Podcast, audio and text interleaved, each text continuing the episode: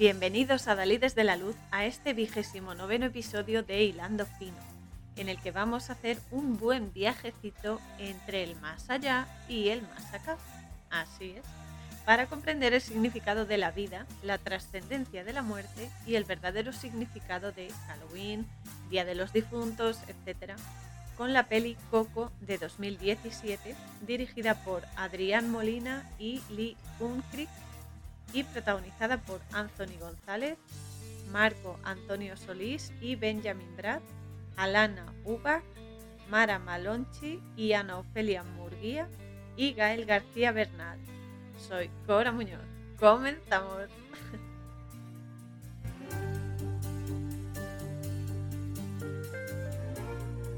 Esta peli es súper chula, me gusta mucho porque refleja sobre todo el otro lado, el mundo espiritual yo lo llamo el otro lado, eh, que es como realmente es, ¿no? Porque está lleno de vida.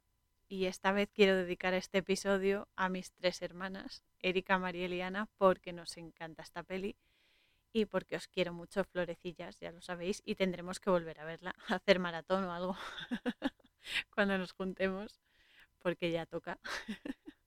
y, y ya está. Aparte me gusta porque esta peli es que es buenísima para comprender el significado de lo que significa el tránsito entre los mundos, que es, es muy importante porque no deja de ser solo un, un, proceso.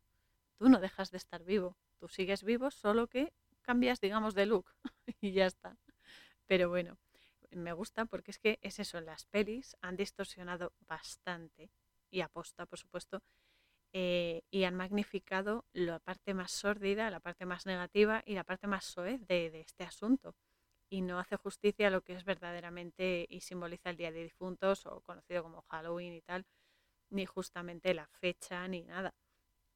Entonces, por este motivo, y más en estas fechas justamente, que ya estamos rozando, queda nada, unas cuantas horas de, para pasar el día de Halloween, y es, es relevante, ¿no? Entonces, quise profundizar en esta película justo para eso, porque tomas, toca temas perdón, muy interesantes y son súper importantes, como por ejemplo el amor, la familia, la vida, la muerte, obviamente van juntas porque son lo mismo, el egoísmo, la inocencia y el valor, que son todo pilares, vamos, de, de nuestra existencia y todos son importantes. Además, puntazo doble totalmente es la banda sonora de esta película, que es una pasada, es espectacular.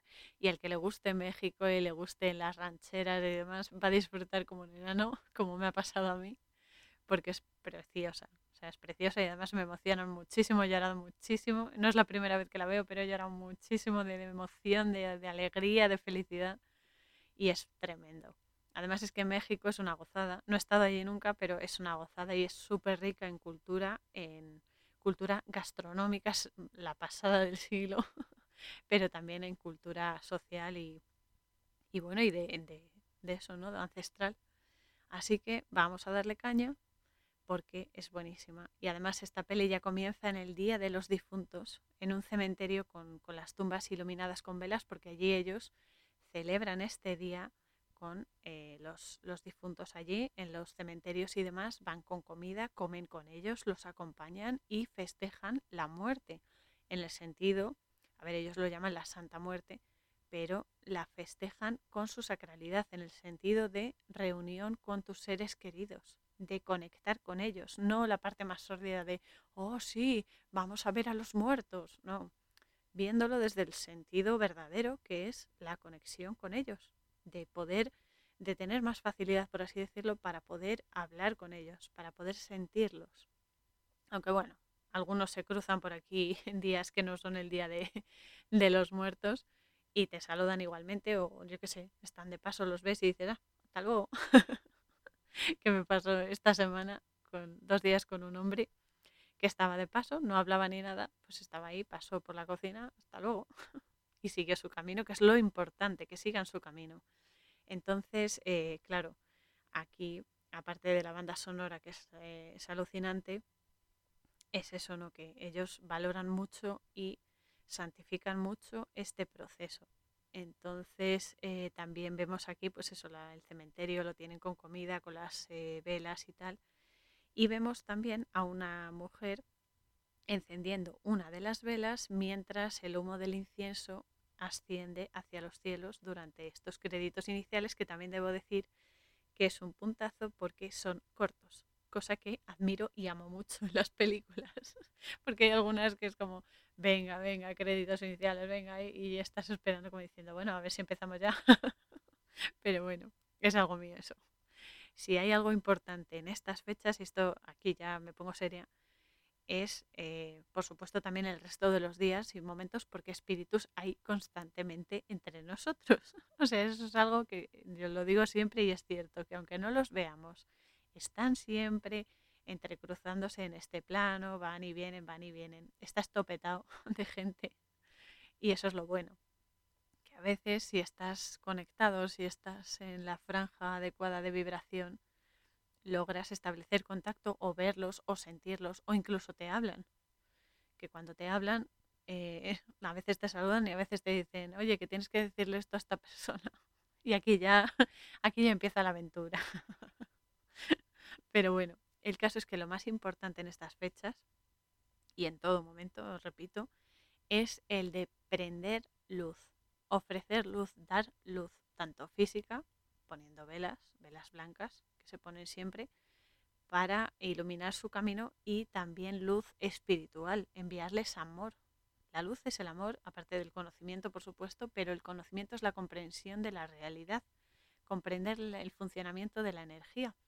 Entonces, dar luz a, los espíritus para que las almas puedan ascender y puedan continuar avanzando y no se queden ligadas a este plano tan denso, pero también lo de poner luz o dar luz, ofrecer y mandar luz a las personas, también se hace con personas encarnadas que a lo mejor están estancadas por algún motivo y necesitan un empujoncillo, necesitan una ayuda extra de, de los seres de luz y también es bueno hacerlo porque eso, a ver, a todos nos ayuda o incluso nosotros mismos cuando estamos indecisos o tenemos algún problema que nos hemos estancado o lo que sea, yo lo hago. Yo enciendo una vela y eh, dejo que esa luz me guíe y me guía y me guía.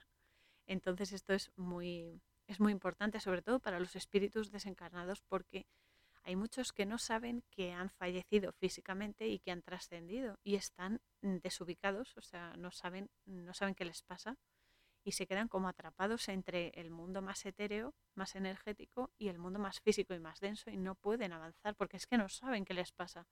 Y claro, eso también los mosquea y muchos de ellos, por esa misma razón, se van si tardan mucho en irse de aquí o en comprender que deben seguir adelante, se van condensando, su energía se vuelve densa y se pueden volver espíritus de baja vibración, con mm, violentos, o sea, con ira, con que te, den los típicos, ¿no? Que vienen y te dan un susto, pues es eh, uno de los motivos, no es el único, pero uno de los motivos es porque tienen baja vibración y están que no saben qué les pasa.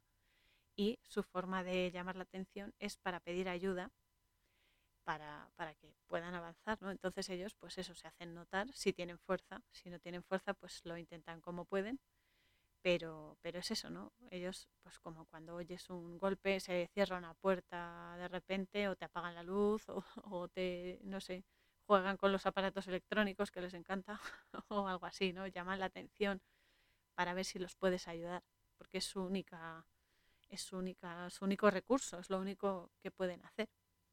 Y es eso, ¿no? Para poder avanzar. Entonces la luz les ayuda porque eh, aparte de ser energía, porque cuando tú enciendes una vela estás dando energía, estás dando luz, iluminando el mundo. La vela es, o sea, la llama, perdón, es un portal energético inmenso, es tremendísimo. Además, la vela, lo que es la llama, representa la luz del alma, el, interior, el alma de la persona. Entonces, por eso se ponen velas a, los, fallecidos, ¿no? Cuando tú enciendes esa vela, para estas personas que necesitan seguir avanzando, estén o no encarnadas, las primeras que van a acudir a esa llama, a esa luz, son las que más lo necesitan, es decir, aquellas que están oscuras o de baja vibración, me refiero con lo de oscuro, y necesitan iluminación para seguir avanzando, ¿no? Es como tú cuando por la noche tienes que dar la luz de la mesilla para ir al baño o tienes que llevar una linterna si estás en la calle o lo que sea para poder ver eh, por dónde pisas, ¿no? Y es justamente por eso. Entonces es importante poner luz a, a los muertos y a los que están estancadillos aquí en la vida, que nos pasa en algún momento a todos, eso fijo, y ayuda. Entonces aquí en la peli también tiene mucha relevancia todo esto que estoy contando porque el error de apegarnos a quienes han cruzado al otro lado, sentimos mucho pesar, ¿no? mucha pena, el dolor de la pérdida, ¿no? el no poder verlos y tocarlos. Luego tenemos muchos vínculos emocionales que nos unen a esas personas y eso eh, lo sabes gestionar. Pero por otro lado, cuando la persona desencarna, si tú sigues en ese bucle y no lo solucionas ni aprendes de ello, es como si pusieses una cadena alrededor de ese espíritu que lo mantiene en un plano que ya no le corresponde. Entonces es como que él quiere avanzar pero no puede y se frustra y es cuando eh, se, pone, se pone violento y, empieza a hacer cosas. Entonces, con esto no estoy diciendo que en realidad eh, cuando una persona desencarna, eh, lo que verdaderamente los que verdaderamente sufren son los que se quedan aquí físicamente. Con esto no estoy diciendo que no haya que pasar el proceso de duelo, cuidado, es muy importante y es muy relevante porque el proceso de duelo es muy necesario y hay que pasar por él para poder sanar interiormente, porque es un proceso más que de pena, es de aceptación de la pérdida, es de, de decir, mira, sé que físicamente no estás, puedo tocar, no tienes cuerpo ahora, pero sé que estás vivo y que sigues avanzando y que mientras yo te recuerde vas a seguir vivo en mí, en mi corazón. Eso es lo importante, porque aunque esa persona reencarne o siga adelante sin encarnar, tú vas a tenerlo presente y esa, esa encarnación, o sea, ese avatar, por así decirlo, va a vivir, esa energía va a vivir en ti y sigue vivo, porque en el multiverso las opciones son infinitas. Entonces, aunque esa, ese alma se haya encarnado en otra persona, en otro ser vivo, o siga en forma de alma en otros niveles y tal, ese avatar va a seguir vivo, va a seguir vivo y va a estar contigo y te va a proteger y demás. Entonces, claro, el, el proceso del duelo es muy, muy importante, pero también durante este proceso, que es para lo que sirve, es relevante totalmente aprender a soltar el apego, aprender a soltar eso que, que nos tira para atrás, que no nos permite seguir adelante y decir esta persona tiene que seguir su camino y yo el mío, y eso no quiere decir que la quiera menos, eso no quiere decir que no la vaya a recordar. No, es simplemente que los caminos se bifurcan y ya está, pero va paralelos, o sea, esa persona va a seguir, bueno, ese alma va a seguir su camino, pero va a seguir también contigo porque es todo posible, esa es la magia, eso es lo maravilloso de, vivir. Entonces es eso, cuando, cuando uno no sabe soltar ese apego, que nos cuesta mucho y a veces es muy duro, pero si no lo hacemos, eh, eso nos hace daño y tergiversa mucho las cosas. Y eso puede llevar incluso a crear un egregor, porque esa energía negativa se va acumulando y no solamente cuando pierdes a una persona con ciertas actitudes ante la vida, eh, la energía negativa se va acumulando. O sea, la energía nunca se destruye, solo cambia de calidad. Entonces ese egregor, un egregor es eso, una acumulación energética. Puede ser positiva o puede ser negativa, porque todos sabemos que la tristeza, la pena, la alegría, las emociones son contagiosas. Entonces si tú estás súper feliz, estás alegre y las cosas te van muy bien, tú vas a, vas a poder eh, compartir esa alegría, ¿no? Porque se va a contagiar hay momentos en los que ves una persona que está contenta y te empiezas a sentir contento, te empiezas a sentir feliz. En esto la música también tiene mucha, mucha importancia porque hace sentir a la gente, hace emocionarse a la gente y eso eh, ayuda a elevar la vibración. Pero claro, si tu energía es negativa, es de pesar, de estás en el bucle de qué pena, porque ya no estás conmigo, porque qué voy a hacer ahora con mi vida, porque es que no puedo más, es que te echo de menos, pero no sabiendo que sí, vale, lo echas de menos, pero esa persona sigue viva. Tienes que aceptarlo y tienes que ser consciente de que vas a llegar eh, a tu momento en el que también vas a cruzar y lo vas a volver a ver. Y si tienes suerte, esa, ese espíritu de esa persona se va a manifestar ante ti si estás en la franja adecuada de vibración. Por lo tanto, lo que hay que hacer es evitar que se generen egregores de energía negativa, porque eso te hace enfermar, te hace perder la ilusión por vivir y pueden darse episodios no ya solo de depresión, sino de incluso rozar el suicidio y esto aquí es donde viene el peligro. Entonces esto hay que tenerlo muy presente porque es muy real, para bien y para mal. Aquí en la peli, Miguel, ya sabemos que el nombre Miguel, por, eh, mi arcángel predilecto, que los quiero a todos, pero él me ha ayudado mucho, me ha protegido siempre mucho, es una energía que siempre quiero a mi alrededor y me alisté en sus filas ya hace tiempo y, él lo sabe y aquí estamos ¿eh? y hay que seguir, hay que seguir porque hay que dar mucha caña al sistema, pero vamos, a tope. Entonces Miguel significa quién como Dios. ¿Quién como Dios es una pregunta retórica en el fondo? Lo que significa es que Dios es justo, la energía es justo, es justa. Justicia divina. Y de la justicia divina, chicos, no se libra nadie. otra cosa es la justicia física, esta de los humanos, que es limitada como todo. Pero la justicia divina es para todos y no se libra nadie. y esto no quiere decir que haya un ser castigador ahí que te diga, oh, has sido malo, has hecho esto, esto y esto, y vas a pecar, o sea, vas a pagar por esto. No, eres tú mismo el que te juzga, que esa es la historia. Entonces, claro, la justicia divina está ahí. Y Miguel es lo que significa. Eh, aparte es uno de nuestros protas de la peli y nos va a contar, la, nos introduce la historia tanto de la familia, pero mm, desde concretando en Ernesto de la Cruz, que es el otro protagonista, que fue un músico y cantante de rancheras que abandonó a su familia por, eh, por perseguir su sueño, por la música, y por ello la mujer pues se enfadó por el rechazo del dolor que le propuso, o sea, que le provocó eso, y se deshizo de todo, absolutamente todo lo que tuviese que ver con ella, con la música, tanto instrumentos musicales como partituras e incluso hablar del tema. Entonces, claro, la mujer para ganarse la vida, pues eh, aunque cantaba con el marido y tal, pero cuando se fue se hizo zapatera, que era el negocio familiar, e inculca este oficio a el resto de su familia para seguir avanzando, ¿no? Entonces, lo que hace esta mujer realmente es que se deshace de todo el daño de su pasado y ese abandono y decide seguir con su vida y fabrica zapatos. Los zapatos son símbolos que sí que protegen y aíslan los pies para poder caminar y protegerlos de, de heridas, de roces y de otros daños y para poder moverse con la vida. Pero como todo, tiene su aspecto positivo y su aspecto negativo, porque todo es energía, es como las pilas. Entonces, que eso me ha recordado ahora mismo a, Morfeo. Pero bueno, que, me centro.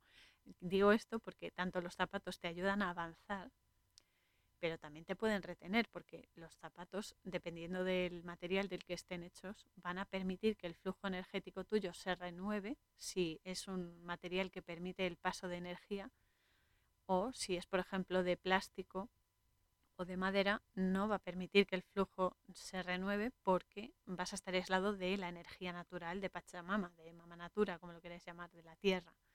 Entonces yo lo que aconsejo desde aquí, porque lo hago y además me encanta, yo siempre que estoy en casa estoy descalza, todo el tiempo. A ver, salvo si salgo afuera al jardín y demás, porque hay abrojos, hay pinchos y tal. Y, y salgo a veces descalza, pero si tengo que hacer muchas cosas me pongo, me pongo zapatos, botas, lo que sea. Entonces, aunque sea en el, en el suelo de casa, aunque vivas en un piso y demás, siempre se puede ir a un parque, un jardín, o incluso si el suelo del piso es de, de, piedra o de barro, eso sirve porque son materiales conductores. Pero si es de madera o parquet o plástico o lo que sea, no van a servir porque son aislantes. Entonces, lo, lo, que hay que hacer es estar descalzos a ratillos, el que, el que considere que esto le va, y poder, a poder ser en suelo natural, en tierra, en suelo natural, para eh, renovar tu energía.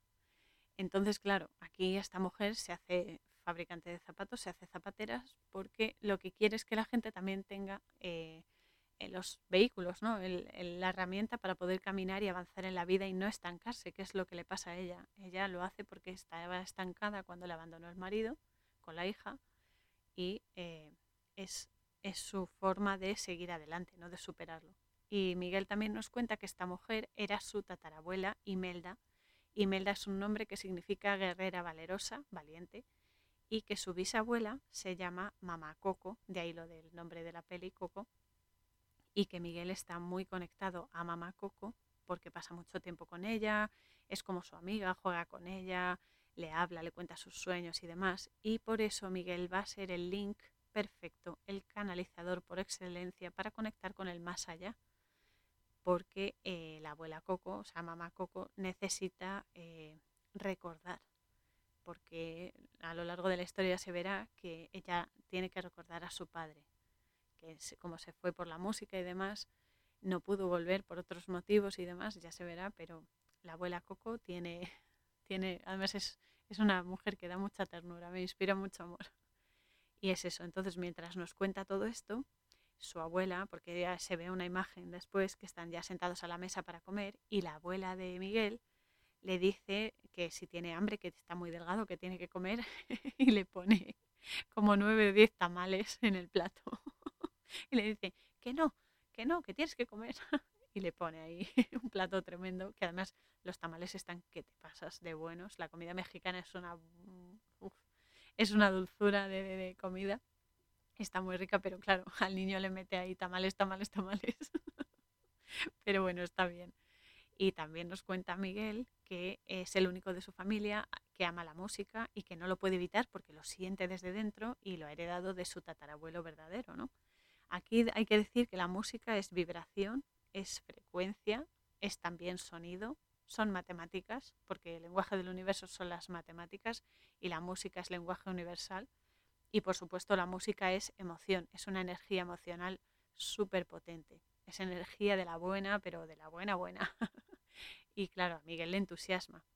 Aquí nos cuenta que Ernesto de la Cruz, supuestamente, él cree que es su tatarabuelo, pero luego se verá que no, que es un farsante y nos dice que empezó en la música siendo un cantante cualquiera, desconocido, como todos los que empezamos en el tema, que somos eh, desconocidos, pero seguimos en ello, y se hizo un hueco en la industria.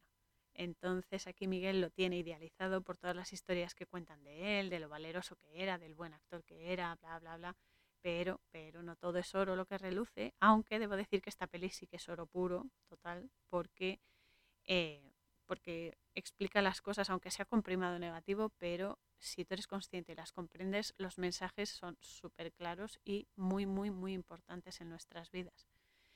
Porque, a ver, Ernesto es un hipócrita, eso para empezar, porque ya sabemos que la fama corrompe las almas y acaba siendo un cretino absoluto como él si no tienes fuerza de voluntad y autocontrol y por lo menos los pies en la tierra, que es lo que le pasó a Ernesto que obtuvo fama y renombre hasta que lo aplastó una enorme campana. Y ya empezamos aquí con la simbología Illuminati, bueno, de las logias, en este caso no podemos olvidar la manipulación depurada que nos meten a cajón en pelis, en series, en programas, publicidad, etcétera, porque la campana es un símbolo masónico y también eh, por la forma, digo, porque también es una alegoría de la escuadra y el compás entrecruzados, que tiene la forma justo de una campana, aparte de que la utilizaban para sus eh, reuniones, la utilizarán todavía supongo, y demás. Pero bueno, el caso es que en la peli Ernesto, que el nombre significa perseverante, sale cantando en un escenario, en una actuación y tal, y se ve que mientras está cantando está subiendo por unas escaleras mecánicas hasta la parte más alta pero justo es ahí donde le aplasta la campana, que lo mata porque se suelta, porque hay un encargado de, la, campana, del decorado y demás, que mm, se emociona tanto con la canción que está cantando que eh, le da sin querer a la palanca y cae la campana y lo revienta. Entonces, a ver, aquí hay que decir que el símbolo de la escalera siempre representa el ascenso, o el descenso, depende. Si estás subiendo, es un ascenso a los niveles más elevados de tu existencia. Si estás descendiendo, es que estás bajando tu vibración y estás yendo a lo más sórdido, a lo más oscuro de ti mismo. Entonces, eh, a todos los niveles se da, pero sobre todo la escalera hace referencia a los niveles de conciencia, de conciencia y de espiritualidad y cada peldaño de la escalera es un nivel que superas o que no superas y te infravaloras, ¿no? Entonces aquí nos está diciendo que Ernesto llegó a lo más alto de la fama, del éxito y tal, pero a costa del abandono de su familia y de, eh, de aprovecharse de su mejor amigo, cosa que es muy rastrera.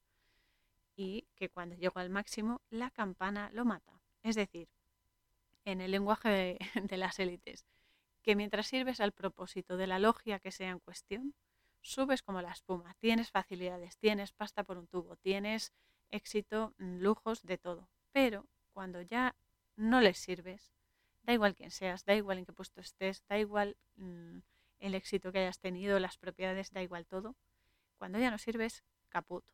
Y se acabó, te quitan del medio. Y es así. Entonces, volviendo a la peli, luego vemos a Miguel limpiando las botas de un mariachi en una plaza, porque el niño después del colegio pues es un limpiabotas, ¿no? Como todavía no sabe, no sabe fabricar zapatos, pues él va limpiando botas y así se gana un poco la vida. Y le limpia las botas a un mariachi al que le cuenta su pasión por la música. Le dice, claro, es que a mí me gusta la música y la llevo dentro y siento que puedo ser un buen músico y tal. Entonces el mariachi le dice, ay, chamaquito, deberías perseguir tu sueño. Y le dejas la guitarra para que, para que toque. Le dice, toca, a ver.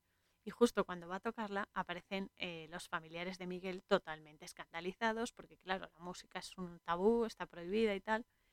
Y eh, la, la abuela amenaza al mariachi con la zapatilla, con la chancla y le dice que se largue y que deje en paz al chico.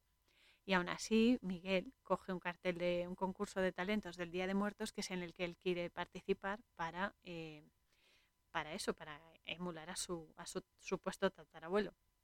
Y claro, y se atreve a decirle a su familia que quiere participar en el concurso y que, que, él quiere ser músico y tal. Entonces la abuela le contesta directamente que el Día de Muertos es para la familia y que lo único que importa es eso, la familia. Aquí hay que decir que sí, vale, tiene razón en que la familia es importante porque es nuestro núcleo, es nuestra esencia y nuestro origen, es en el fondo quienes somos, porque somos parte de nuestra familia y tenemos un pedacito de cada uno en nuestro interior, ¿no? Lo que nos ha criado y lo que nos ha ayudado a formar una personalidad con la que vamos a vivir y con la que vamos a aprender también. Y que la familia está por encima de muchas cosas materiales, muchísimas, pero que también uno hay que tiene que perseguir sus sueños, ¿no? O sea, tiene que tener, pues eso, esperanza, ¿no? Sueños y, por lo menos intentar, eh, intentar conseguirlos. ¿Que no los consigues? Bueno, has aprendido. ¿Que los consigues? Estupendo porque vas a seguir aprendiendo más cosas. Hay que seguir las señales en nuestro camino y aprender. Que de eso se vale. O sea, el aprendizaje es lo que hemos venido a hacer aparte de amar. Porque somos amor y somos luz y hemos venido a desperdigarlo por todas partes y allanarlo todo de conciencia y así dejarles a estos viperinos, vamos, con, con dos palmos de narices y punto. Entonces, claro, aquí la conclusión es que no puedes ni tampoco debes dejar que otros vivan tu vida por ti, porque te han dado una vida por algo. Eres tú el responsable de tus actos y de las consecuencias, pero las equivocaciones y los aciertos los tienes que hacer tú. Tú tienes un libre albedrío, aunque tu destino te va a encontrar, vayas por donde vayas. Esto es así. Esto es cuántico, pero dentro de, todas las opciones infinitas cuánticas, tú tienes un, libre albedrío que se, mm, que se determina, hay un determinismo, por así decirlo. Entonces tú tienes tus 22 posibilidades para alcanzar tu destino que las tienes ahí y tú de esas 22 escoges por cuál o por cuáles vas a eh, desarrollarlo da igual por el lado que vayas, porque se va a cumplir tu destino. Lo que pasa es que vas a tardar más, vas a tardar menos, va a ser un aprendizaje más rico o va a ser un aprendizaje más denso. Todo eso depende de cómo tú te muevas y de la conciencia que tengas de cómo funcionas. Entonces es eso, hay que tener como un equilibrio entre, por supuesto, amar a tu familia, porque te ha criado, te ha, te ha hecho crecer, te ha enseñado, para mí mi familia es súper importante y está por encima de muchísimas cosas, sobre todo de cosas físicas que al final es una quimera. El petate que nos tenemos que llevar, chicos, no es físico, es un petate emocional, es un petate mental y sobre todo espiritual. Hay que crecer en el espíritu, no solo físicamente, sino en todas las áreas y saber que la conciencia y la consciencia son lo que van a determinar la calidad de, de eso, de lo que te lleves cuando te vayas de aquí. Entonces, eso es lo que más o menos nos está diciendo aquí eh, esta escena. Lo que pasa es que la abuela de Miguel quiere evitar que su nieto sufra y se vuelva como su tatarabuelo y daña a otros y se vuelva un egoísta y tal. Pero claro, la vida, tú puedes querer una cosa, pero la vida te va a dar lo que necesitas tener y es imparable. O sea, la vida, por mucho que quieras frenar la vida, la vida te arrasa. Y cuanto más te empeñes en evitar algo, o en pararlo o en distorsionarlo, más duro te va a dar la vida. Entonces, claro, cada uno debe cometer sus propios errores y también sus aciertos, por supuesto, y aprender de todo. Lo que no me gusta nada, esto ya es algo mío, es que pongan eso, el concepto de familia como algo magnificado, como algo rígido y como algo que, incluso te da, te despide, ¿no? Porque es como, pero es que claro, la familia no le deja hacer lo que quiere el chico. Vale, nos lo ponen así porque la familia es muy importante eh, en las culturas, por lo menos en México concretamente en esta película, es súper importante, es la base de, de, toda vida. Pero claro, te lo ponen ahí como algo, ay, mira, es que no le dejan hacer nada, ay, qué rígidos son, para que tú lo, te despida. Entonces, es eso, ¿no? En esta parte parece que tocaba ridiculizar eso, los valores que te dan tus familiares en la infancia, la adolescencia, sobre todo, que es donde tú te forjas tu personalidad y cómo subestimar el apoyo, ¿no? Y, también los retos que te da en la edad adulta tu familia, porque es eso, no todo es magnífico, hay momentos que discutes, que tienes roces, que chocas, pero es natural, es natural y una relación, ya no solo de familia, de pareja, de amistad, de lo que sea, que no tiene discusiones, que no tiene roces, que no tiene diferencia de opinión, no es natural, es totalmente falsa, porque no es normal. O sea, menos que seas un ser súper elevado, que ya comprendas todo y sepas eh, manejarte perfectamente, pero entonces no estarías aquí. Entonces, eh, es eso, ¿no? Me molesta que, que, lo ridiculicen de esta manera. Pero bueno, tendrá que ser así. Ya sabemos que nos lo meten sí o sí. Entonces aquí la abuela le explica a Miguel eso, que en el día de la ofrenda colocan las fotos de los familiares en un altar con la comida y cosas que amaron en vida cuando estaban encarnados y demás, porque esas cosas y la comida son como, como si dijésemos eh, pistas que los ayudan a, eh, a cruzar, ¿no? Por eso la metáfora de que si ponen cosas puedes entrar y la foto y tal. Entonces se lo explica a Miguel, mientras tanto, pues eso, que, necesitan esas cosas para eh, que puedan cruzar el velo y eh, poder reunirse con, con esto, con los familiares y demás. Y aquí hay que decir que hay fechas muy específicas, como por ejemplo Halloween o Día de los Difuntos, eh, los solsticios de invierno y de verano y los equinoccios de primavera y otoño, en las que este velo que separa el mundo de los espíritus del mundo físico se hace muy, muy, muy fino, casi inexistente, y la comunicación entre ambas realidades se hace mucho más sólida, se hace mucho más fluida y mucho más, o sea, con mucha más calidad, y porque los planos se solapan, entonces están prácticamente van juntos totalmente, porque siempre van paralelos, pero están solapados y entonces es más fácil ver espíritus, es más fácil que te hablen, es más fácil tener pues eso, experiencias extrasensoriales y demás, aunque esto se da siempre. Lo que pasa es que a veces no vibramos adecuadamente para ello. Pero bueno, el caso es que esto sucede. Y luego también hay diferencias eh, de se abren estos portales cuando tenemos fechas, por ejemplo, el 8 de agosto, el 8 del 8 del año que sea, el 22 del 2 del 2022, por ejemplo son fechas específicas que también se abren ciertos portales energéticos, lo llaman brechas, por las que también eh, se puede acceder, tienen más facilidad, por así decirlo, para acceder a, esta dimensión. Entonces, eh, aquí lo importante y la clave está en nuestra vibración, porque cuando tú vibras en la misma franja de frecuencia, conectas porque estás al mismo nivel. Entonces, claro, vibras igual y eso hace que la comunicación sea flipante. Pero bueno, siempre hacen visitas, o sea, están, están siempre por aquí. Es que, es que están siempre por aquí. Lo que pasa que cuando pueden dejarse ver, se dejan ver o cuando quieren. A veces no quieren que los veas y están aquí observando. Seguro que tengo yo aquí público y todo. Pero bueno, el caso es que Miguel, eh, aunque su abuela le está explicando toda la tradición y él sabe que es importante y tal, él consigue escabullirse, se va al desván donde encuentra una guitarra antigua, se pone a afinarla y tal, y eh, vemos también que tiene un altar o como un pedestal con fotos del supuesto tatarabuelo de Ernesto, que lo admira, lo tiene literalmente en un pedestal y se pone una de las pelis en las que actuó y con toda la ilusión del mundo empieza a imitar los acordes y a tocar con la guitarra y a cantar y tal y se deja llevar por la música y conecta. Ahí hay una pequeña conexión que eh, que hace que él, el chico, desarrolle su capacidad, ¿no? Y empiece a tocar pues como si lo hubiese hecho toda su vida.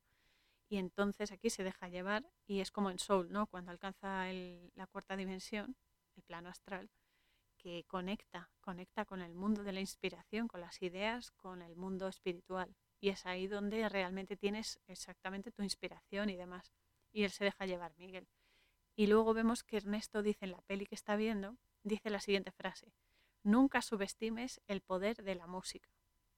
Y esto es un primado negativo muy potente porque todo es energía, esto ya lo sabemos.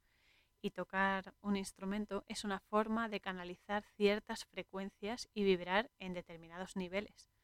Digamos que tocar un instrumento, ya sea en tus cuerdas vocales, que es el instrumento musical que tenemos todos por excelencia, gracias a Dios, porque es una maravilla, y, eh, o cualquier otro instrumento musical, es eh, tocarlo, es como una caña de pescar o un imán incluso que capta señales energéticas en forma de sonidos que bien te elevan o te reducen el campo eh, energético que tienes de tu cuerpo, dependiendo de la intención que lleve esa, esa música, de los acordes que utilices, de la afinación, hay un montón de factores que influyen, pero como es la música es un elemento emocional, nos va, nos va a afectar puede ser que te afecte para bien o para mal, dependiendo de muchísimos factores, pero es, la música es potentísima justo por eso, porque repercute en todo tu ser.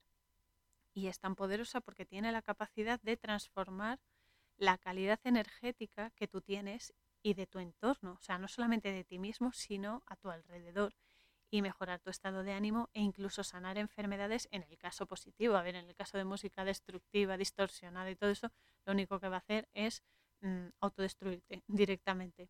Pero eh, no sé si habéis oído hablar de la musicoterapia, tanto pasiva como activa. Es buenísima porque ayuda a sanar enfermedades, a sanar trastornos, a relajar, a, a hacerte una persona más extrovertida, a mejorar tus relaciones sociales, tus relaciones de pareja, todo. O sea, la música es medicina, medicina, pero vamos, absoluta. Y os animo a que utilicéis la música para, para meditar, para relajaros, para simplemente disfrutar o emocionalmente también ayuda, porque a veces, a veces estás tan denso y tan, tan abrumado, tan estresado, que la música también te ayuda a soltar. Hay gente que se avergüenza o tiene miedo de llorar. Yo, por ejemplo, viendo esta película, que la he visto unas cuantas veces ya, pero viéndola me sigo emocionando y por eso eh, estoy haciendo este podcast más tarde de lo normal porque he tenido que parar porque no era llorar en plan, ay, ay, me muero, no, era en plan llorar de, emoción, de alegría, pero es eso, ¿no? Que, que es bueno, es bueno cuando necesitas soltar porque el agua cura. El agua, cuando tú te duchas con una ducha caliente, te quedas renovadísimo. Cuando bebes agua, te renuevas eh, la garganta si la tienes reseca cuando te lavas los pies con agua templada y sal gorda, ya ni te cuento, o sal del Himalaya, te quedas, vamos, fino filipino y divino. y cuando tú lloras, eh, también, también te limpias, porque sacas, sacas el dolor, sacas la pena, la, tristeza, el miedo para afuera, y cuando lloras de alegría, magnificas ese sentimiento, ¿no? Entonces es bueno. O, por ejemplo, cuando pierdes líquidos al sudar, por ejemplo, porque trabajas o lo que sea, también te limpia, también te ayuda. Entonces, la gente que dice que es avergüenza de llorar y demás, hay que emocionarse. O sea, hemos venido aquí a experimentarlo todo. Y una de esas cosas maravillosas es la emoción. Lo que pasa que esta gentuza nos está manipulando la emoción, que es lo más intenso que tenemos. Pero la música sana. Y os invito a que lo utilicéis y lo, lo introduzcáis en vuestra vida y utilicéis la música para, para eso, para mejorar vuestro estado de ánimo sobre todo y para inspiraros en todo. No hace falta inspiración para escribir un poema y demás, que también, sino inspiraros en la vida para encontrar la parte buena de los problemas que la tiene. Y es eso, la música. La música es una de las mayores ayudas que tenemos. Y eso hay que aprender a utilizarla. Y luego en la peli hay un momento en el que Ernesto dice que él consiguió su sueño porque tuvo fe y se arriesgó para conseguirlo, cosa que está muy bien. Aquí él tiene razón, pues, porque uno debe perseguir sus sueños, es lo que digo, y demás, y creer en sí mismo, pero tiene que tener cabeza y lógica para no perderse por el camino, porque entonces estás viviendo de, de ilusiones, castillos en el aire, que no te van a llevar a buen puerto, sinceramente. Pero bueno, siempre es aprendizaje. Entonces aquí Miguel eh, intenta escapar con su perro por el tejado, pero claro, sus padres y su abuela lo pillan en la capilla y le dicen que, le dicen, ay Miguel, ay, mi nieto, mira qué sorpresa, hemos decidido que vas a fabricar zapatos con nosotros después del colegio, como el negocio familiar y tal.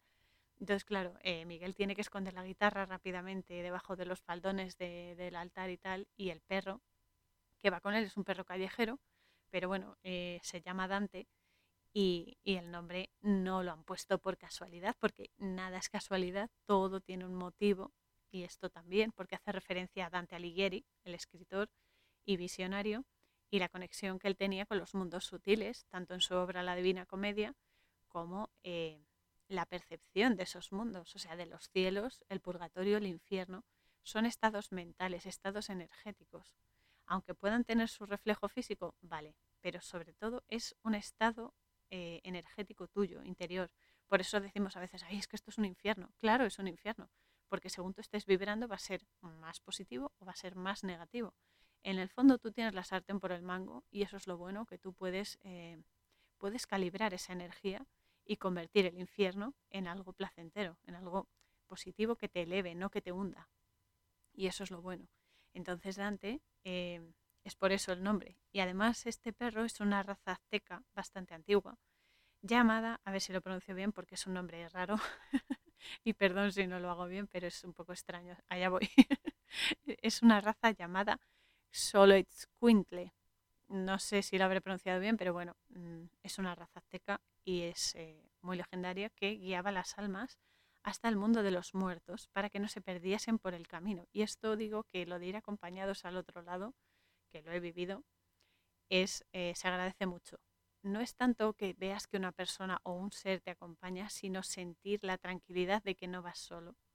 Eso es una bendición, así de claro os lo digo. Entonces Dante aquí es un guía espiritual y al final se va a convertir en un alebrije, en este caso de, Miguel. Un alebrije es eh, un animal real o imaginario que ha sido tallado y que tiene varias características de diferentes animales que se fabrican artesanalmente, especialmente en, México, pero que concretamente en el Día de Muertos representan el alma gemela de la persona fallecida. Pero claro, se lía parda cuando Dante, porque es que es un perro muy, muy, muy nervioso, y entonces empieza a comer las ofrendas y tira la foto de, Ernesto de la Cruz y tal. Y aquí Miguel ve que en, el, en la foto, la cabeza de, supuestamente cree que es Ernesto, pero luego es Héctor. Pero bueno, el caso es que ve que la cabeza de su tatarabuelo está rasgada y que eh, eso, que él cree que Ernesto era su tatarabuelo. Así que Miguel les dice a sus familiares que va a ser músico y punto. Y la abuela se enfada y le rompe la guitarra contra el suelo, se la escamocha, que esto, esto es terrible. Cuando ves que, que, la está rompiendo, a mí se me cayó el alma a los pies porque es como, no te cargues la guitarra, por favor. es terrible. Pero bueno, el caso es que la abuela se enfada, le quita la tontería de encima y tal. Y Miguel se enfada, obviamente, y se va corriendo a la plaza y como no tiene instrumento, para lo del concurso, regresa al cementerio donde están las familias en las tumbas de sus familiares cenando y celebrando la festividad y entra al panteón del tatarabuelo y coge la guitarra. Pero claro, la guitarra es frecuencia al hacerlo y rasgar las cuerdas con la mano, abre el portal. El portal entre los dos mundos y cambia la frecuencia y cruza al otro lado. Cruza en espíritu, claro. Aunque sigue estando en el mismo cementerio, que esto es lo bueno, porque esta parte mola mucho, porque se ve perfectamente como en la vida eh, en realidad cuando ambos planos se entrecruzan es en el mismo sitio. O sea, tú puedes estar en un sitio físicamente, pero a tu alrededor hay espíritus. Y es así en realidad. Porque Miguel aquí ve a las personas desencarnadas junto a las personas encarnadas físicamente. Y están ahí comentando cosas sobre, sobre sus parientes vivos y tal. Y esa es la grandeza, que vivos aquí y vivos allí, estamos siempre en contacto cuando vibramos en la franja adecuada, siempre. Y aquí Miguel pues se encuentra con sus familiares que ya han fallecido también y se ve una pasarela que es como un puente con los pétalos de una flor que se llama eh, flor de Cempachuli, que em, es típica de México y que ayuda a que los muertos crucen al mundo terreno, es como que los ayuda a venir y por el que están cruzando los espíritus y tal, y es eso, ¿no? Lo que yo llamo el velo, lo que divide los dos planos, que se vuelve fino. Y aquí se ve cómo es la vida allí, que tiene sus ciudades, su vida social y todo, que están muy, muy vivos. Y eso es maravilloso. y que viene a decirnos eso, que cuando uno muere físicamente, su alma sigue adelante, sigue viva y sigue avanzando a otros niveles. Y entonces aquí pues se ve que los muertos eh, pueden cruzar el umbral si sus familiares o amigos han puesto sus fotos en la ofrenda y eh, sale también nuestro otro protagonista que se llama Héctor y es buenísimo porque sale disfrazado de Frida Kahlo. Pero resulta que eh, no, habían, no, habían, no lo habían recordado, ¿no? por lo que no puede cruzar. Y esta es otra cosa también de vital importancia. Aunque alguien fallezca físicamente, sigue viva al otro lado y su recuerdo lo mantiene vivo en ti. Si tú recuerdas a alguien, aunque haya fallecido físicamente, sigue contigo. Aunque su alma se reencarne en otro ser, pero ese espíritu, ese avatar, va a seguir contigo, esa energía. Eso es lo bueno. Por eso se dice muy acertadamente que mientras recuerdes a alguien, va a seguir vivo en tu corazón. Y entonces aquí Héctor intenta, intenta cruzar sin permiso, pero claro, no puede avanzar y los de seguridad se lo llevan. Y eso. También se ve por otro lado a los familiares de Miguel y él también eh, va al departamento de familias donde mamá Imelda, que es, eh, su tatarabuela, y e Imelda significa guerrera valerosa, alguien valiente, pues está quejándose porque no ha podido cruzar al lado de los que están encarnados. Porque claro, Miguel se llevó la foto en la que sale ella en la ofrenda y se la llevó al otro lado para buscar al tatarabuelo. Y entonces por eso no puede entrar. Y la familia descubre lo que ha hecho Miguel y bueno, y le dicen que tiene que volver, le otorgan la bendición para que regrese al mundo mortal, regrese al mundo físico, pero Miguel vuelve a coger la guitarra de Ernesto y eh, vuelta de nuevo al otro lado, donde se zafa de los familiares fallecidos y escapa. Y aquí es cuando Héctor, eh, por cierto, Héctor, el nombre significa aquel que domina o embelesa. Y aquí, claro, se encuentra con él y ambos se dan cuenta de que se pueden ayudar mutuamente. Así que escapan juntos y Héctor eh, le pinta la cara a Miguel para que parezca un esqueleto, porque claro, allí es buenísimo porque los, los fallecidos ven a Miguel que tiene, pues eso, que tiene el aspecto de, una persona viva todavía físicamente y se asustan. O sea, es como nosotros, bueno, en mi caso no, pero cuando la gente se asusta por ver un espíritu dice, ay, he visto un espíritu, he visto un fantasma, qué miedo y tal pero al revés, o sea, ay, he visto un vivo, qué miedo. es como en la peli de los otros, que, que igual que los que parece que están muertos resulta, o sea, los que parece que están vivos, perdón, resulta que son los que están muertos físicamente. Y es, es buenísimo eso. Entonces, nada, le pinta la cara como un esqueleto y también le confirma que en el mundo de los muertos el recuerdo lo es todo, porque si te recuerdan y ponen tu foto, esto es una metáfora de que te sigan recordando mentalmente y emocionalmente, eh, hace que sigas vivo y puedas mantener un vínculo con los vivos. Y se van a un edificio donde están, entre otros, eh, Frida Kahlo, que está preparando el espectáculo de Ernesto de la Vega, que va a dar para finalizar el Día de, los Muertos, en obviamente la ciudad de los muertos, y donde van a estar también Héctor y Miguel. Entonces aquí Frida le explica parte del espectáculo que ya está creando con eh, una papaya, un cactus y eh, la presencia constante de Frida en todo, o sea, la cara de Frida en todo.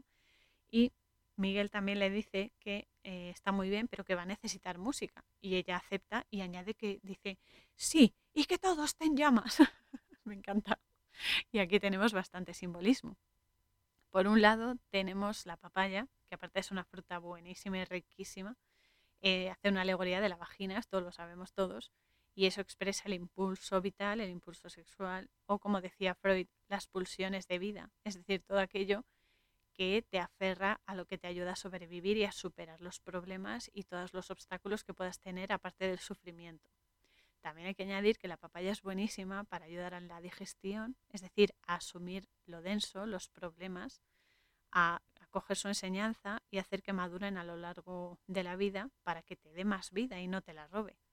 Además que mejora la circulación sanguínea, la presión arterial y también es súper buen cicatrizante como la miel y el aloe vera, que además hablando de energía, eso de cicatrizante, todo tiene su reflejo energético, te cicatriza las heridas físicas, pero también ayuda su energía a cerrar heridas interiores, que esto es lo bueno, que todo eh, tiene repercusión a todos los niveles que tenemos de existencia. También tenemos por otro lado el cactus. El cactus, eh, ya, si bien ya sabemos que la papaya era un símbolo femenino, este tiene forma fálica, obviamente, y representa la energía masculina que es activa y es la que te da, dadora. Además, eh, este, este cactus que tiene es un tipo de cactus mexicano denominado nopal, que tiene efectos muy curativos, tiene alto contenido en vitaminas y además es muy antioxidante y tiene mucha fibra, que es buenísimo, esto nos viene bien a todos, pero que también en lo espiritual tiene su, su potencia, ¿no? Porque representa la conexión de las tunas. Tunas son eh, la representación de los corazones, los corazones sagrados ¿no? de las personas que une desde el inframundo por sus raíces hacia los cielos, es decir, las asciende, hace que los corazones se eleven hacia lo alto. Y cuando alguien los regala, está regalando fortaleza, resistencia e independencia energética. Esto es lo que tú regalas o lo que te regalan cuando te dan un nopal o un cactus en general, que también por eso son conocidos como los guardianes de la casa porque son los que restauran la energía del lugar donde vives y por supuesto la tuya. Por eso es muy bueno tener cactus en casa, sobre todo en la habitación y en los sitios que más estés, como el salón, la cocina y tal. Es muy bueno tener varios. Y por eso mismo, porque son, son catalizadores de energía y lo que ayudan es a que siempre haya una, una buena calidad energética, que no, te, que no te haga vibrar bajo, sino que justamente lo contrario, te eleve y te ayude a ser mejor. Aquí Miguel también le dice que, pues eso, que debería añadir la música. En la música ya sabemos que es frecuencia y vibración para activar esas energías de las que Frida está hablando, la femenina y la masculina. Y Frida le dice que sí, que tiene que haber movimiento y actividad y añade por supuesto el fuego, porque ya lo del fuego es pasional total y tiene que meterle fuego sí o sí. Entonces aquí hay que decir que el fuego es un elemento de transmutación y de cambio radical, además de la energía. Lo que pasa que ella es muy pasional y también quiere reflejar eso, sus ganas de vivir y de destruir lo malo, destruir entre comillas, es decir, transformar lo malo en algo bueno para sacar vida de ahí, ¿no? Para sobrevivir, porque además Frida Kahlo tuvo una vida bastante dura y ella siempre enfocaba en eso. En, ella decía que eh, se pintaba a sí misma porque era lo que mejor conocía. Y era por eso, ¿no? Ese espíritu de supervivencia y de eh, superar las cosas. En esencia, el mensaje que le está dando Frida a Miguel es que confíe en su energía vital, pero sin olvidar el origen y su esencia, ni tampoco la independencia de elección que tiene. Que esto es muy importante. O sea, hay que confiar en, uno mismo, en tu familia y todo lo que quieras, pero la elección de lo que tú hagas en la vida siempre va a ser tuya.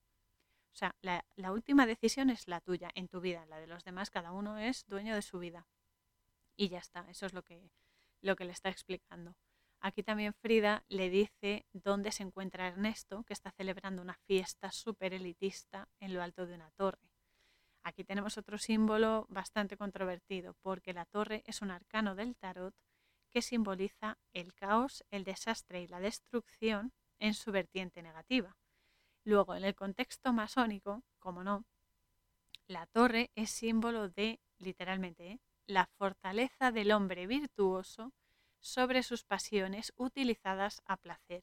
Es decir, la fuerza que le da a la persona el utilizar sus pasiones, es decir, eh, aquello, no solo aquello que le gusta, sino aquello, los vicios, por así decirlo, en la parte negativa, utilizadas a placer, es decir, como te dé la gana para manipular y para hacer daño. Voy a beber un momento.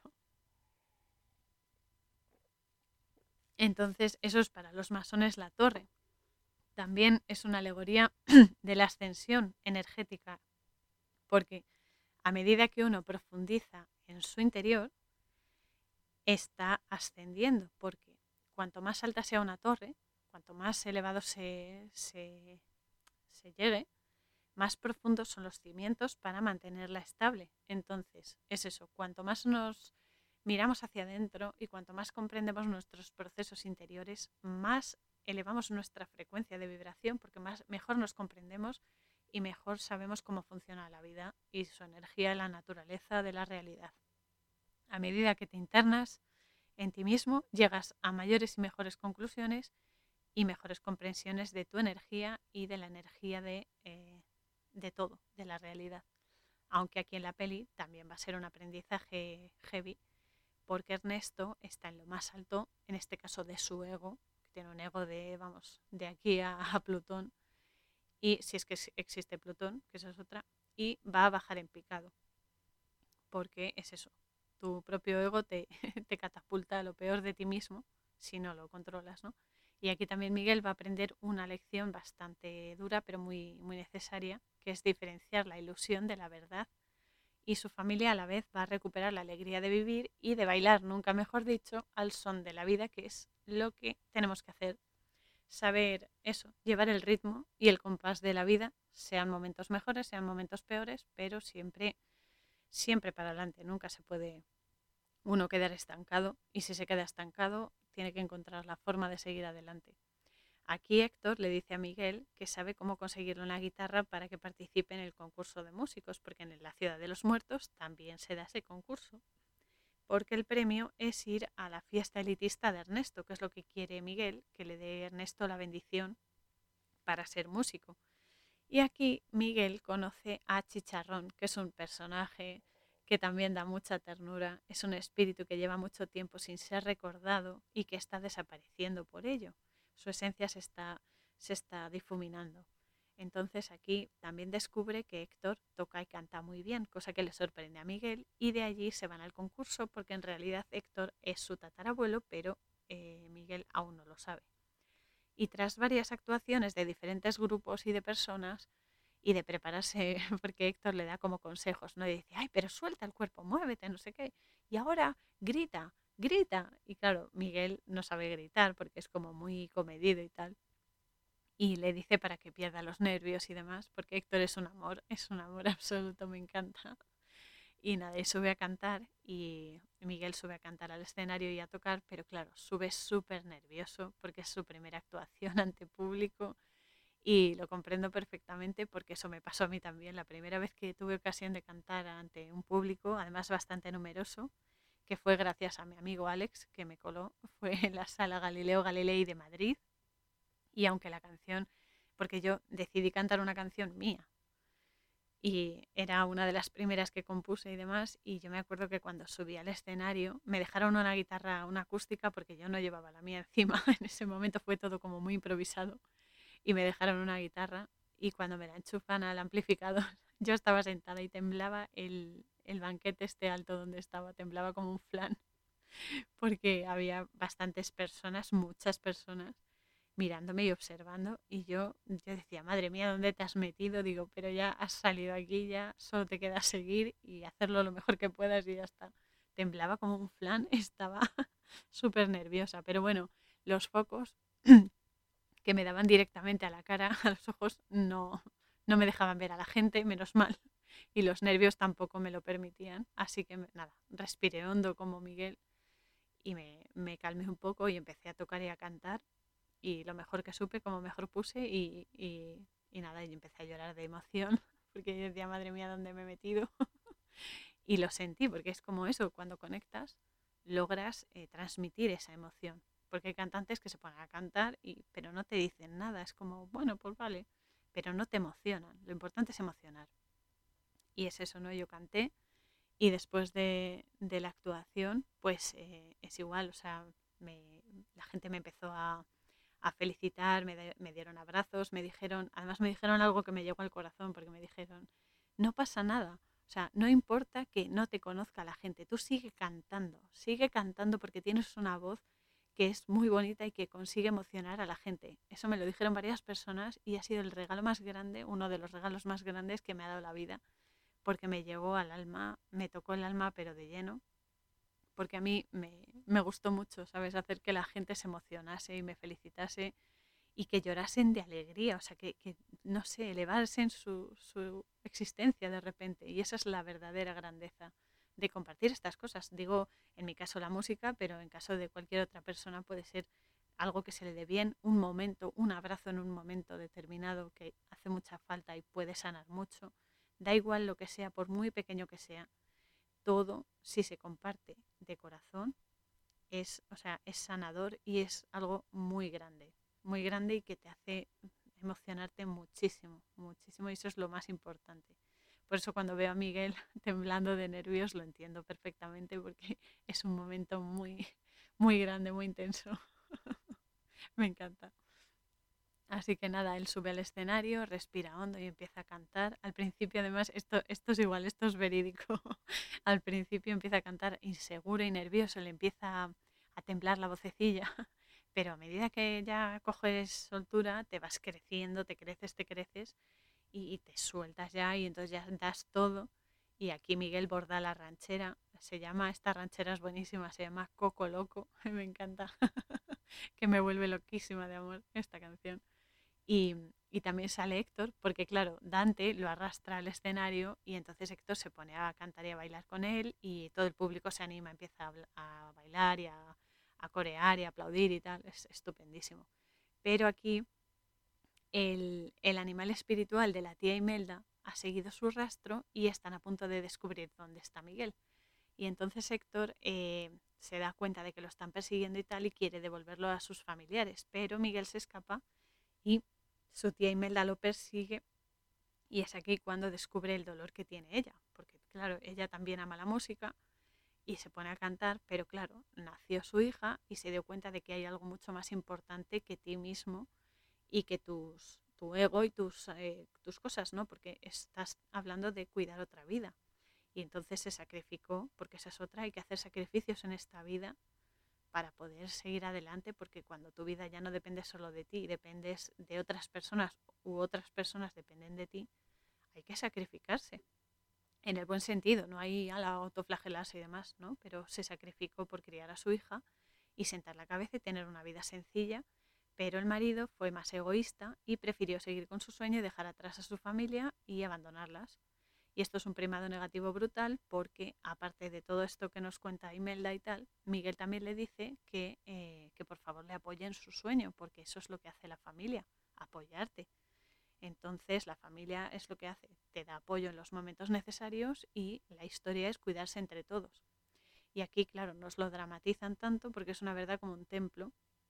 Y en mi caso, eh, mi familia es lo primero, porque a mí me han ayudado mucho desde pequeña y por supuesto mi salud también es lo primero y mi crecimiento interno y externo obviamente también. Y es lo más grande que tenemos. Nuestra energía vital es súper importante y no se puede ceder a los demás. Puedes ayudar, pero tu energía es tuya y no puedes dejar que otros te la vampiricen o te la, mm, te la consuman, vaya.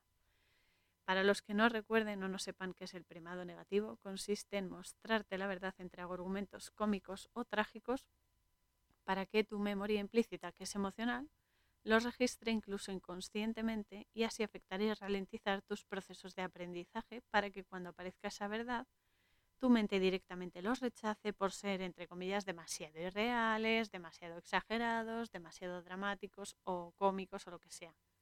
Y entonces impedir que llegues a mejores conclusiones, que resuelvas los problemas de forma más creativa, que tengas más empatía o más crecimiento que eso es lo que ellos quieren, que, mm, que nos movamos peor por la vida, vamos.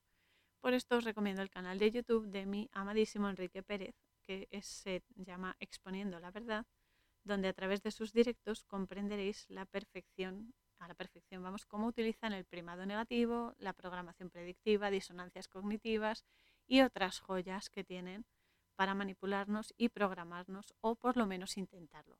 Luego otra cosa es que lo consigan que eh, despertar despertamos todos antes o después. Pero bueno, con su empatía y su sabiduría, el amor y la experiencia de Enrique, vais a lograr comprender mucho mejor el funcionamiento de esta naturaleza de la realidad en la que vivimos, o sea, la Matrix, o sea, el holograma, la Tierra plana, y así aplicarlo a vuestra rutina para minimizar los efectos que son devastadores de esta manipulación a la que quieren someternos muchas veces y Enrique, a ti te mando un abrazo inmenso, sabes que te quiero muchísimo y que te agradezco todo lo que haces para ayudarnos a comprender.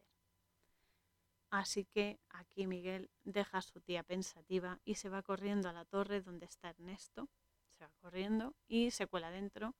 Y aquí se ve la ostentación elitista que tienen, donde todo es desfase, todo es lujo, todo es ahí excesivo.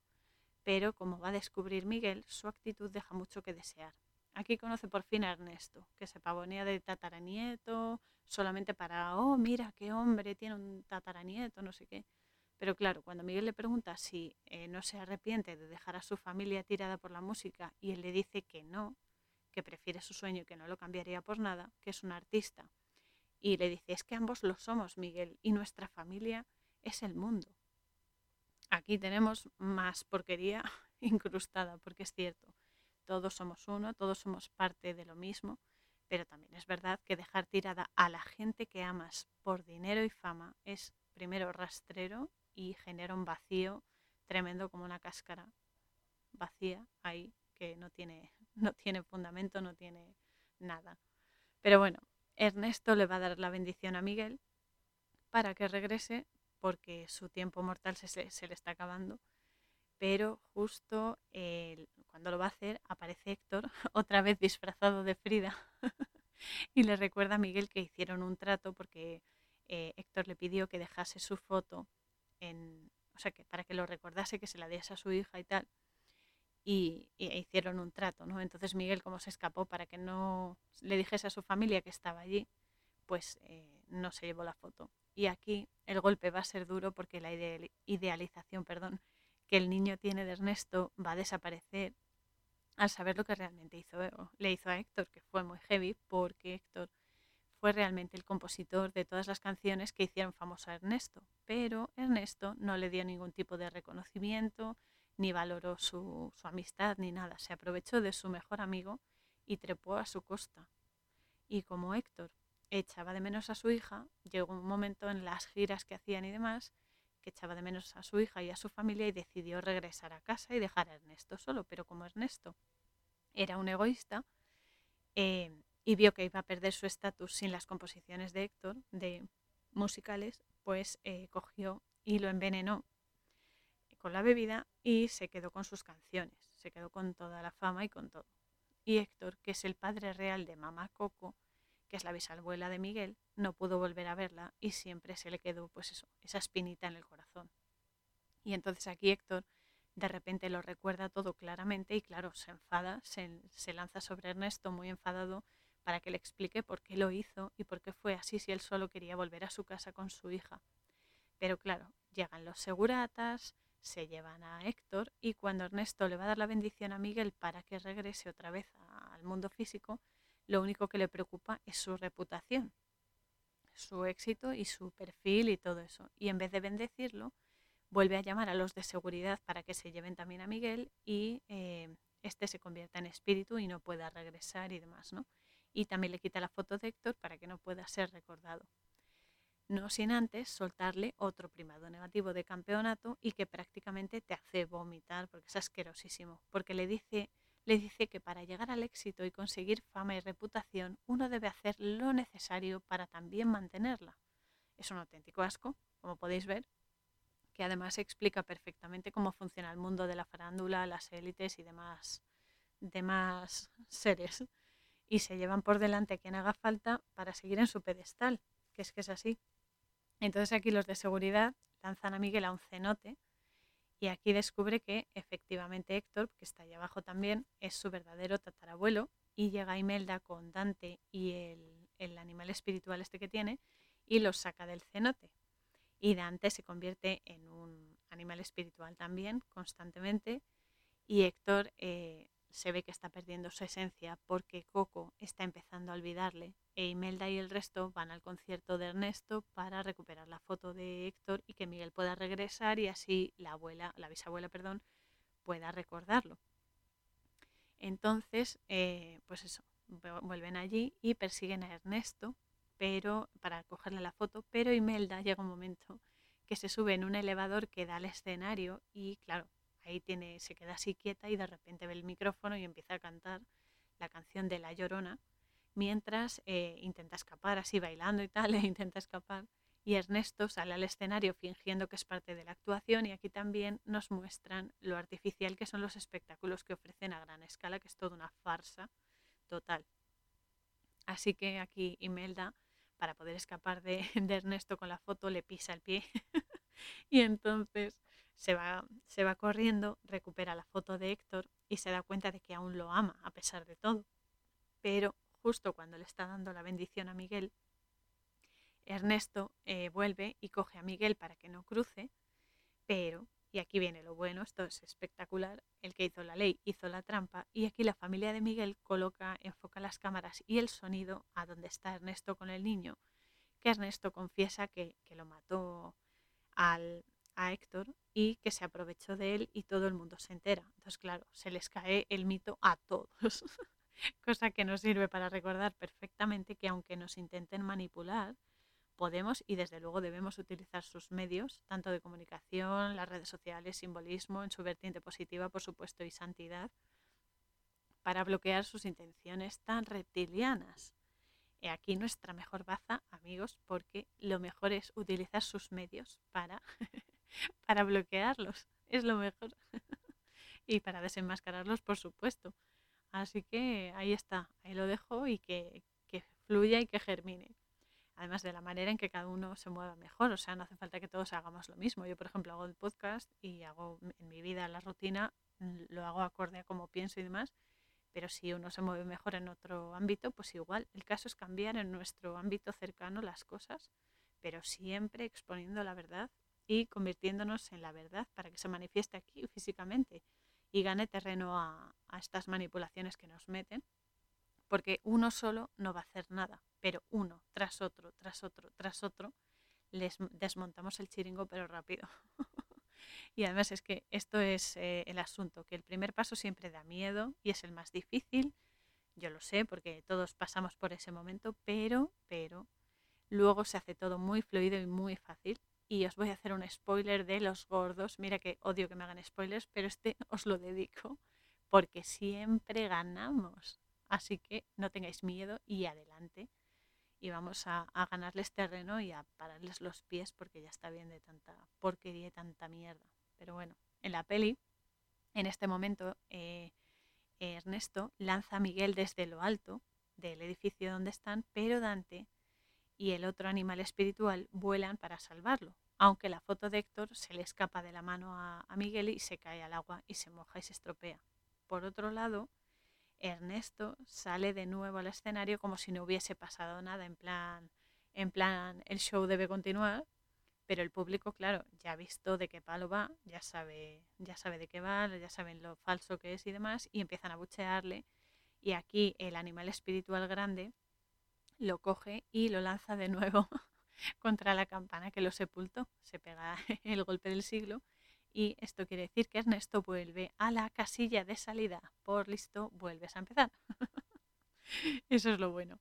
Y aquí Héctor, pues eso, eh, se ve que cada vez está más débil, eh, su esencia está desapareciendo y demás. Y Miguel, por fin le dan la bendición, eh, la familia vuelve al mundo físico, coge la guitarra de, Héctor, que en el fondo era de Héctor, no de Ernesto, y claro, va a la habitación de mamá Coco y le canta la canción Recuérdame, que es un temazo y que os, recomiendo a todos y es súper emocionante, me emociona mucho, mucho. Y mamá Coco consigue recordar a su padre, canta la canción y saca del cajón eh, sus cartas y otra foto del padre. Y es un momento súper tierno, la verdad, están ahí cantando, llorando, es súper emocionante. He tenido que parar varias veces porque se me caían las lagrimillas y todo. Y luego pasa un año y al año siguiente, en el Día de los Muertos, Miguel le explica a su hermanita pequeña, que nació hace poco, quiénes son sus familiares y la importancia de recordarlos siempre, de poner ofrendas, de poner sus fotos y demás, toda la tradición. Y también añade la foto de mamá Coco, que eh, pasó al otro mundo también. Y finalmente Héctor por fin puede pasar la aduana hacia el mundo de los eh, físicamente vivos y esta vez eh, sí que puede cruzar y hacer la visita y se reúne con su hija Coco, que ya es un espíritu, y el resto de familiares y van todos juntos de la mano cruzando el puente que separa un mundo del otro. Aquí también se ven a Dante y al otro, al otro animal espiritual que cruzan al mundo de los vivos físicamente y cruzan como un perro y un gato. y es fantástico porque aquí se ve que, aunque representan la dualidad, perro-gato, pero que además les gusta manipular tanto a las élites, pero aquí se ve que ambos están unificados porque se complementan, que es lo verdaderamente importante, que las dos energías que tenemos, femenina y masculina, tanto en nuestro interior como siendo una persona una mujer y otra persona un hombre, se complementen, porque somos diferentes pero complementarios eso es lo bueno, que lo que no tiene uno lo tiene el otro y así completamos y nos unificamos. Eso es lo verdaderamente importante. Y entonces nada, termina la fiesta festejándolo todos y celebrando el amor verdadero con la canción que se titula así y con el verdadero poder que tiene y que es eterno además, que es el de unir a las personas. El amor es la fuerza más potente que tenemos y que experimentamos y que somos. Y esta peli es, una peli tremenda. Es muy intensa, ¿eh? es muy intensa también y me emociona muchísimo y el mensaje tiene mucha, o sea, cuando eres consciente de lo que te quieren decir, es magnífico, porque el amor es lo más inmenso y lo más sanador y lo poderoso que tenemos en el multiverso. Y es eterno, es eterno y es inagotable, es la fuente inagotable de vida. Y nosotros somos capaces de eso, de amar incondicionalmente, porque somos todos uno y amar es la mayor bendición que podemos recibir y ofrecer, que eso es lo mismo. Dar y recibir es lo mismo. Y así el mundo se santifica, es decir, se llena de luz, de conciencia y de amor y de energía y así conseguimos que todo vaya mejorando, que es lo que tenemos que hacer. Así que mi consejo es que no tengáis miedo a amar ni a demostrarlo, que no hay vergüenza ninguna. Es más, es, es lo más bonito y lo más natural que se puede hacer. Y encended siempre luz para aquellos que ya trascendieron al otro lado y que desde allí nos cuidan y nos aman y nos visitan y siempre están en nuestro corazón, pero también para los que andan un poco perdidos aquí y necesitan ver su camino para avanzar tanto aquí como allí porque nos pasa a todos, ¿eh? todos en algún momento nos sentimos perdidos y siempre viene bien un poco de ayudita, siempre luz. Y esto, nada, recordad que solo hay vida y la muerte carnal es únicamente un cambio de, look, un cambio de apariencia. Y esa es la, grandeza que podemos experimentar y disfrutar. Y recordad sobre todo que estamos un poco locos. y eso es lo bueno que con las tuercas y los tornillos que se nos van cayendo, que es muy importante porque eso va, va directamente proporcional al eh, nivel de despertar que tenemos. Entonces, aquí tenemos que ser todos bastante sombrereros, locos, y eh, vivir, vivir con amor y con, empatía y siempre pensando en algo mejor para poder mejorar el paradigma y, y eso, mejorar nosotros y crecer el próximo sábado, que ya es 6 del 11 de 2021. Madre mía, cómo corre el tiempo. Vamos a tocar temas delicaditos, pero muy necesarios para mantener nuestra conciencia y empatía en esta existencia a través de la peli Noviembre Dulce, Sweet November en inglés, de 2001, que es tremenda también. Aquí, aquí preparad los pañuelos porque verás tú la que vamos a liar. Pero bueno, mientras tanto, os animo si queréis a que curioseéis por mi sitio web coraurzone.wixsite.com, donde encontraréis el resto de episodios del podcast, el blog y las páginas amigas de Exponiendo la Verdad de Enrique Pérez, El Suspiro Cabal de Miaji Antonio Chávez y la página Autism Whisperer and Psychic Visionary de William Stillman que no dejará indiferente a nadie. Es magnífico lo que ha descubierto este hombre y lo que hace, la ayuda que presta a niños y personas adultas también, que es tremendo. Y ya sabéis, tirad del hilo y expandid vuestra luz al máximo, Dalides, porque las opciones son siempre infinitas. Y que todos impulsen vuestra búsqueda de la verdad siempre. Cuando la encontréis, ya sabéis, convertíos en ella y manifestadla aquí en la Matrix, porque es muy densita y hace mucha falta y nada, un, abrazo apretado a todos y nos vemos en el próximo episodio. Canción Spirit of Fire, música www.50sounds.com barra es.